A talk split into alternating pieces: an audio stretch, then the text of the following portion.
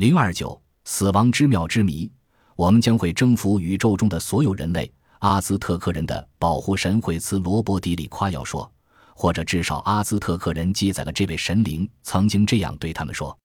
他的预言还有。我会使你们成为世界每一个地方的君主和国王。为了实现他们上天赐予的命运，阿兹特克人极其精确地标明了他们权力中心的所在地，在通往其岛屿首都泰诺克蒂兰的数条大路的交汇处，他们建起了一座宏伟的四层金字塔，也就是西班牙人所称的坦布勒梅尔神殿，或者叫大寺庙，像长钉穿透物质结构一样。这座巨大的神殿把日常世俗生活与上天极乐世界以及下面悲惨地狱联系到一起。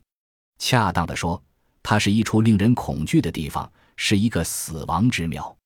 它的石质基座上刻满了缠绕在一起的蛇。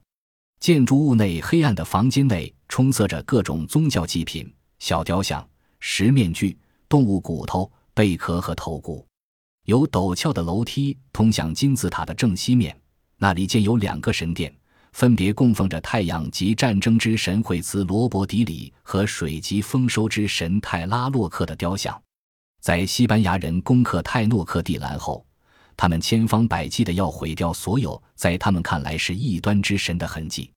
他们把坦布勒梅尔神殿夷为平地，然后用拆下来的石头建起一座大教堂。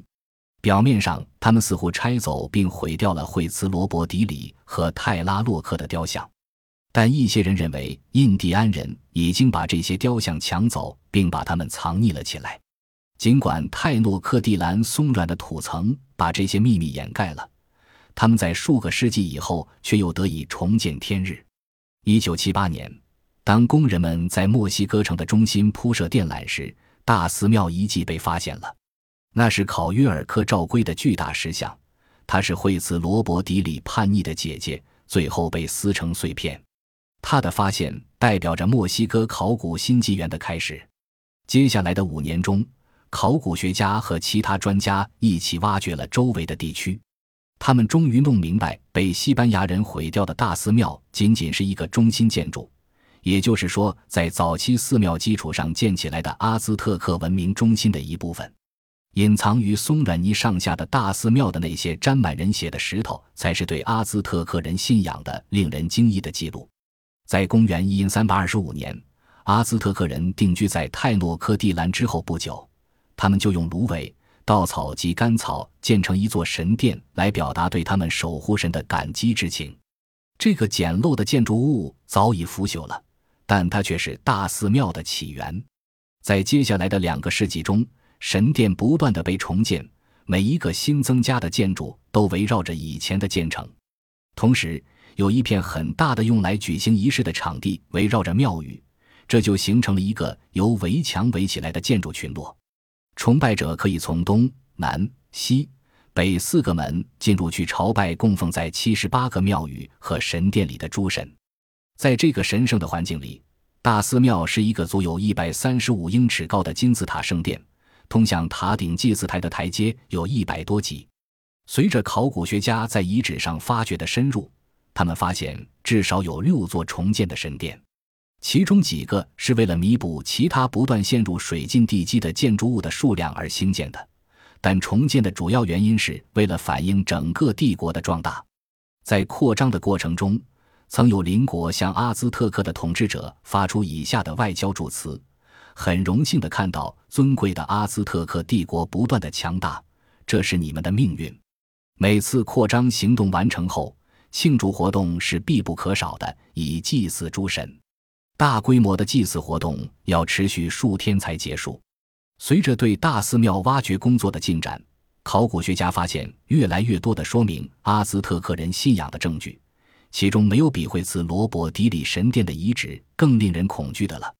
这个圣殿的对面是一块黑色的石头，就是在这石头上面，祭司们拽住祭祀牺牲品的四肢，并挖出他的心脏。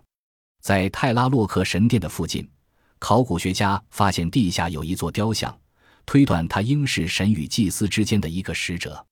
他可能是作为一个祭坛或是一个仪式来接受鲜血淋漓的心脏。阿兹特克人认为。这样就有助于确保泰拉洛克的祝福降临。令人恐怖的，实际上是两位供奉在大寺庙顶部的神。惠茨罗伯迪里是海克利斯第二，他实在是太强壮和好斗了，是强大的城市毁灭者和人民的刽子手。泰拉洛克负责降雨，使大地变得丰产的神，也有他暴力的一面。他把冰雹、闪电、暴风雨和危险一股脑抛向河流和海洋。大寺庙在许多方面体现出诸神的双重控制，最明显的表现是他们的两个神殿。金字塔的本身就是一个有双重意义的象征，不仅代表诞生惠茨罗伯迪里的圣山，也代表了形成泰拉洛克的雨水的天空。在对大寺庙的发掘过程中所发现的最不寻常的东西，要数月亮女神考约尔克照龟浮雕了，它的直径差不多有十一英尺。描绘的是被斩首和碎尸的月亮女神考约尔克照龟，也就是惠茨罗伯迪里的姐姐。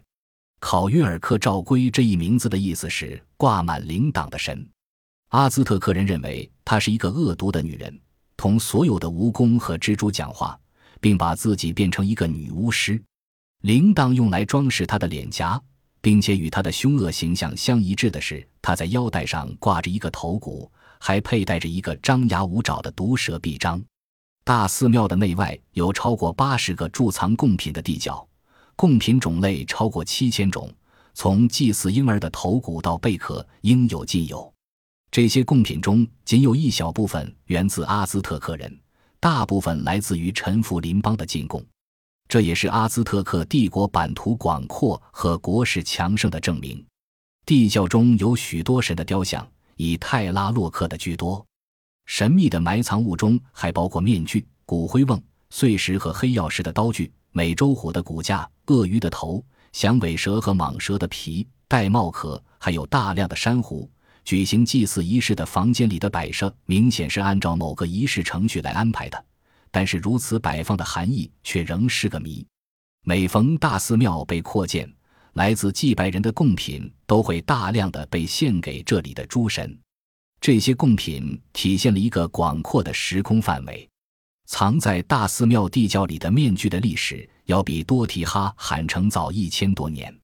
根据阿兹特克的知识，第五个太阳就在此城诞生。所有的贡品中最古老的要数制作于公元前八百年的一个奥尔梅克人面具。也许这样的贡品能把阿兹特克文明和这些更古老的著名文明联系起来，有助于证明阿兹特克人征服其他所有文明是有其合理性的。大约在公元一五零零年，阿兹江克人十分迫切地想要维持他们对整个帝国的牢固统治，就算来自战争和统治上的困难，也阻挡不了大寺庙又一次扩建。实际上。恰恰是这些困难，才使得扩建工作显得更加迫切。颇富戏剧色彩的是，扩建工作还没有彻底完成，就已经失去了它的必要性。